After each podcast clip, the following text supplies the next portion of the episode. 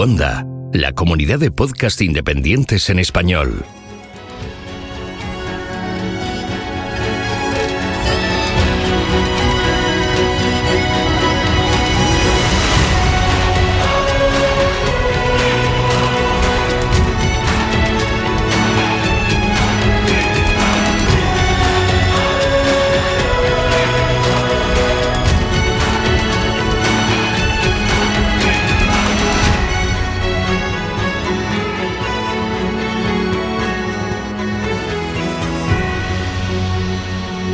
Bienvenido a GeoCastaway. Hola amigos de GeoCastaway, soy Far Castaño. En esta oportunidad les voy a contar sobre Liucalcan alocranianus, que vivió hace unos 80 millones de años en lo que hoy es Argentina. Este averisáurido se calcula que alcanzó unos 5 metros de largo y el nombre del género significa en lengua mapuche el que causa miedo. Este espécimen fue encontrado eh, cerca de eh, donde se recuperaron los restos de Viavenator exoni, otro verisáurido con el que tiene ciertas semejanzas. Ambos dinosaurios fueron hallados en el área fósil de la Invernada, a unos 50 kilómetros de eh, Rincón de los Sauces, en la provincia de Neuquén. Este sitio ha proporcionado un valioso registro de terópodos y eh, otros taxones este, hallados también en la invernada incluyen a Bonitasaura salgadoy, eh, Rincosauros caudamirus, además de pterosaurios, múltiplos eh, cocododiformes, serpientes y tortugas. En el año 2015, los paleontólogos que se hallaban explorando la región se toparon con el cráneo de este dinosaurio que se encontraba en muy buen estado de conservación. Teniendo en cuenta que el endocráneo estaba entonces bien preservado, se pudieron realizar tomografías computadas para poder reconstruir el encéfalo y el oído interno en formato digital de 3D. Estos estudios pudieron revelar que el Yucalcan tenía tractos y bulbos olfatorios que eran relativamente grandes en relación al resto de su cerebro. Esto es un indicio de que estos animales tenían un sentido del olfato bastante desarrollado, más que el de la vista y el oído. Además, el descubrimiento de este dinosaurio es particularmente importante porque eh, nos permite eh, ver que la diversidad y abundancia de belisáuridos era notable no solo en la Patagonia, sino también en otras áreas eh, durante lo que fue el ocaso de los dinosaurios a finales del Cretácico. Los abelisáuridos representan el grupo de dinosaurios carnívoros que es más conocido en Gondwana y su registro comienza en el Jurásico Medio y abarca la mayor parte del Cretácico Superior. Pueden consultar un poco más sobre este dinosaurio en mi blog. Entonces espero que les haya gustado, que la fuerza los acompañe, cuídense, ventilen los ambientes y utilicen máscaras.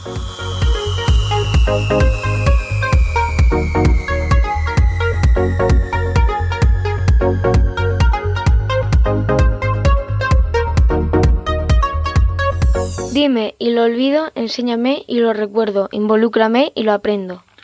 Hola, geonáufragos. Somos Germán y Mario, bienvenidos en Geopeques. Aquí estamos un mes más y en este podcast mensual queremos hablar de diferentes profesiones eh, relacionadas con la geología. A ver si algún estudiante, alguna chiquilla, algún zagalico, alguna zagalica se animan a estudiar geología o algo relacionado con, ella, ¿eh? que eso también nos valdría, no sé, pues, ciencias del mar, alguna ingeniería de mina, ingeniería geológica, todo eso nos, nos vale, ¿vale? Para ello vamos, pues bueno, a hablar de, algunas, de algunas especialidades o de algunas cositas que se pueden trabajar en, en este mundillo.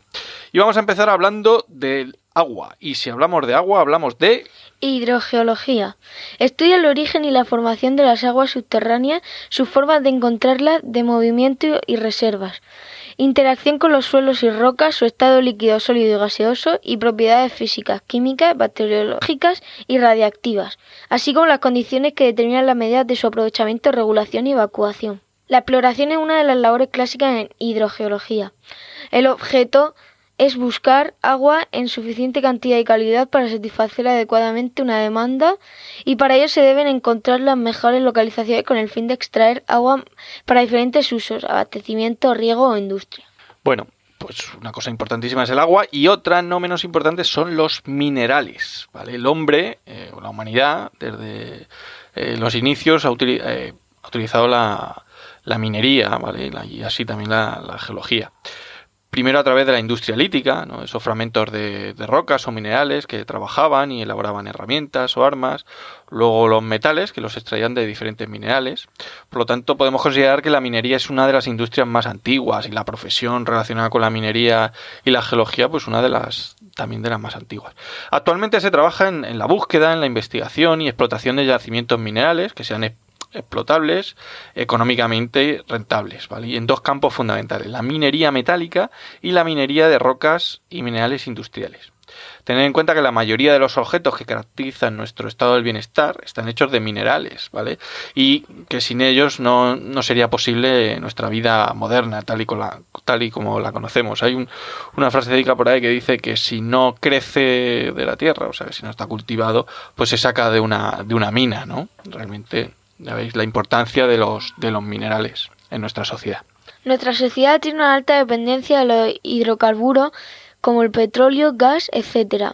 Y no solo como fuente energética, también como base de la industria química. Es raro el día que veáis el telediario y no se hable de la subida o caída del precio del barril de petróleo. La geología del petróleo es una especialidad encargada de la, búsqueda y valoración de yacimientos de hidrocarburos. Estos yacimientos se pueden encontrar en la selva, en medio del desierto o en mar abierto. La geología ambiental estudia la interacción del ser humano en nuestra sociedad en general y el medio ambiente desde un punto de vista geológico la afección y protección de las costas, la calidad de las aguas, de los cauces fluviales, recuperación de áreas degradadas y suelos contaminados, planificación del territorio, protección del patrimonio, velar por la explotación y gestión eficiente y sostenible de los recursos, ya que estos son limitados, prospección y aprovechamiento de los recursos no renovables como y las energías fósiles, y localización y acondicionamiento para el almacenamiento de residuos en condiciones eh, favorables ambientalmente. La geoquímica utiliza las herramientas de la química para resolver problemas geológicos. Es decir, se utiliza la química para conocer la Tierra y su funcionamiento. Gran parte del actual conocimiento y teorías de formación de la Tierra y el sistema solar proceden de la investigación geoquímica de los meteoritos. Las aportaciones de la geoquímica son clave en diversos campos de la economía, la salud pública y el medio ambiente. La geofísica es una ciencia o una parte de la geología, aunque muy relacionada con la física, que estudia la estructura física y las propiedades de nuestro planeta, especialmente la eh, a, la, aplicación, aplicando diferentes técnicas y métodos de investigación para el conocimiento de las propiedades físicas del subsuelo. La geología se sirve de la geofísica para investigar indirectamente el subsuelo, es decir, todo aquello que no vemos que está debajo de la superficie, ¿vale? Aquello que no es que es oculto, que está oculto. Para realizar estos estudios se utilizan instrumentos muy variados que miden diferencias en el comportamiento eléctrico o magnético, por ejemplo, de los diferentes materiales. La geofísica se puede utilizar desde un estudio arqueológico para encontrar eh, tumbas eh, hasta grandes investigaciones mineras o en ingeniería civil.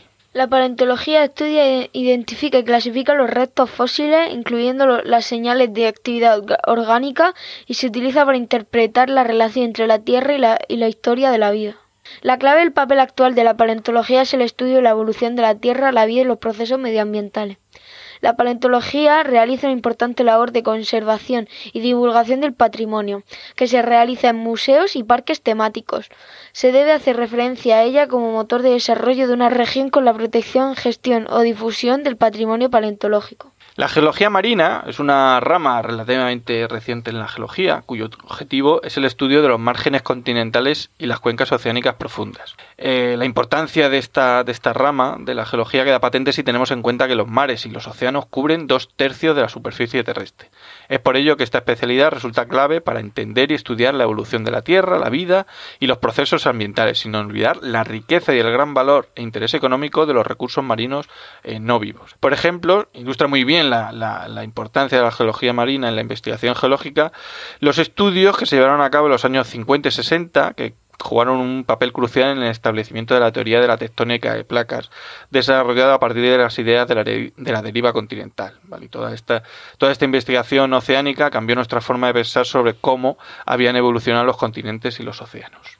La geología aplicada a la ingeniería civil y minera, también denominada ingeniería geológica, se encarga de estudiar y asegurar que los factores geológicos que afectan a la ubicación, diseño, construcción y mantenimiento de las obras de ingeniería sean siempre identificados y tenidos en cuenta adecuadamente, así como evitar o mitigar las consecuencias de los riesgos geológicos. Es un sector muy diversificado en el que se pueden distinguir un gran número de actividades tales como obras lineales, carreteras, ferrocarriles, viaductos, puentes, obras subterráneas, túneles, galerías, cavernas, pozos, zanjas, obras hidráulicas, portuarias y marinas, presas, azudes, balsas, estanques, canales, colectores, dársenas, diques, estructuras offshore, obras residenciales, edificios, viviendas, construcción de plantas industriales y de energía. Bueno, pues hasta aquí un repasillo a diferentes profesiones relacionadas con la geología, ¿vale? Que no solo en las que puede trabajar el geólogo o la geóloga, ¿no? Sino también muchas, muchas otras carreras relacionadas como medio ambiente, eh, ciencias ambientales, ingeniería geológica, ingeniería de mina, ingeniería civil, ingeniería agroforestal. Bueno, hay muchas, muchas eh, carreras que, que requieren conocimiento geológico. Bueno, os dejamos enlaces a información relacionada con el tema, ¿vale? En, la web.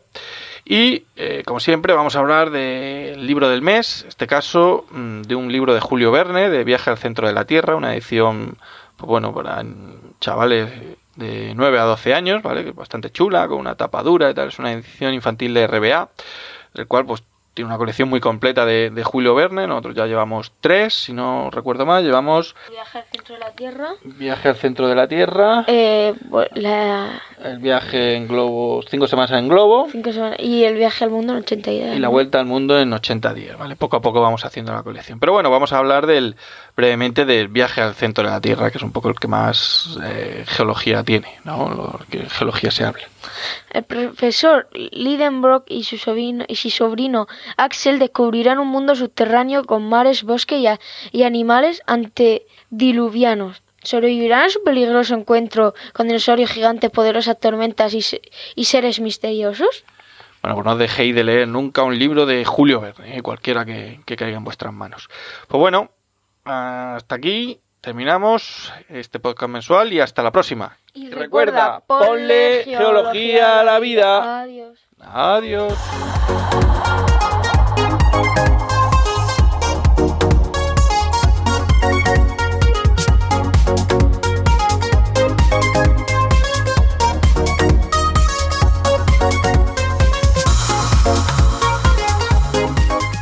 Hola a todos.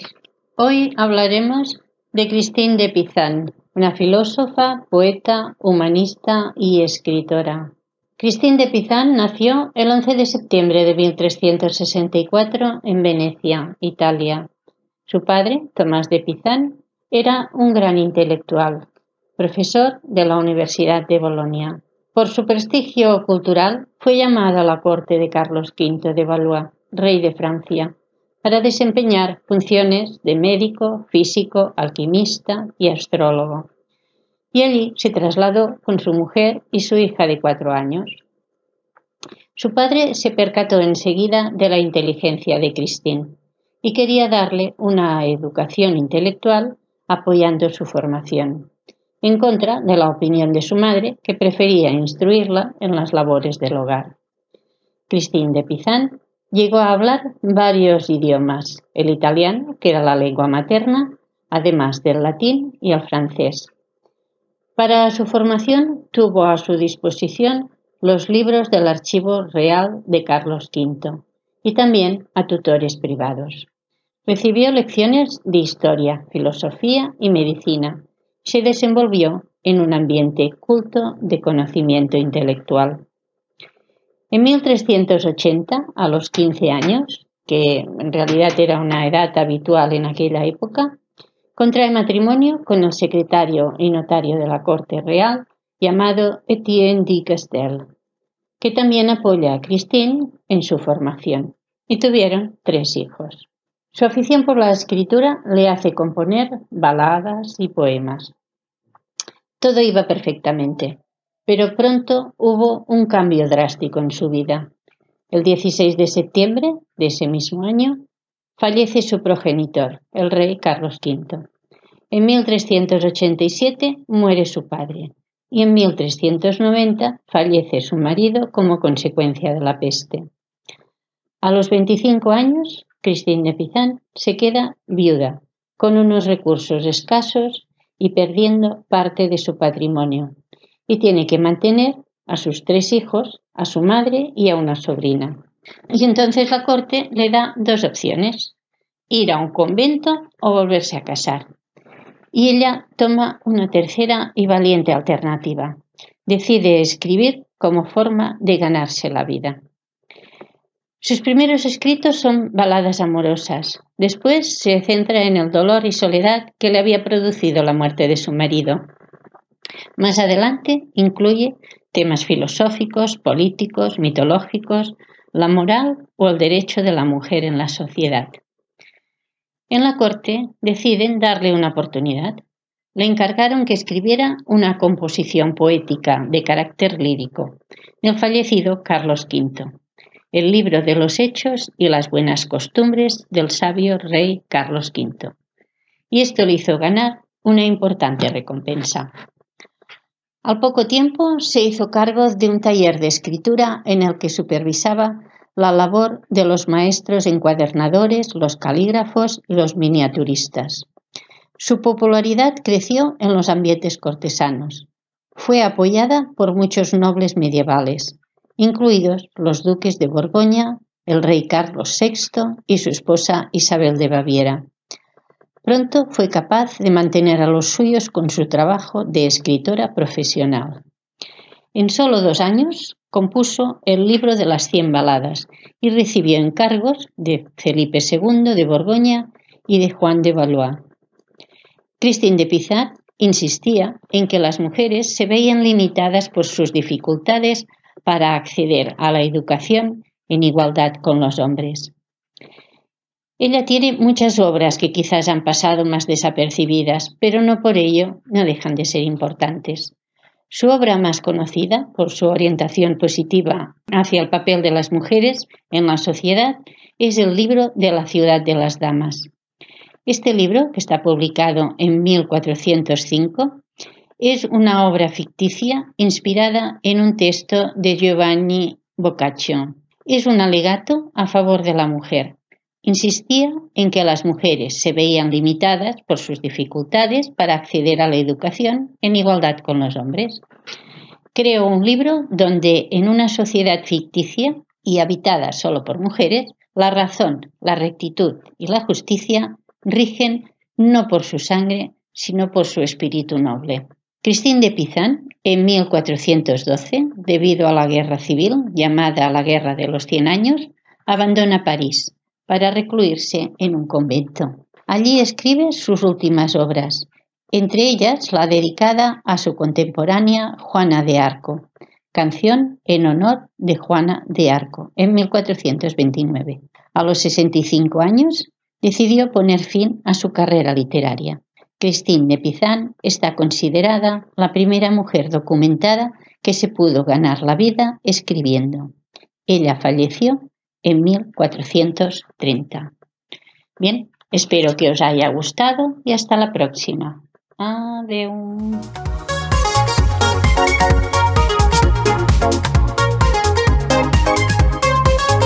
Envíanos tus comentarios, preguntas o sugerencias a geocastaway.gmail.com. Puedes escribirnos en nuestra web geocastaway.com. Búscanos en Facebook y en Twitter y escúchanos también a través de iTunes, Evox o Miro.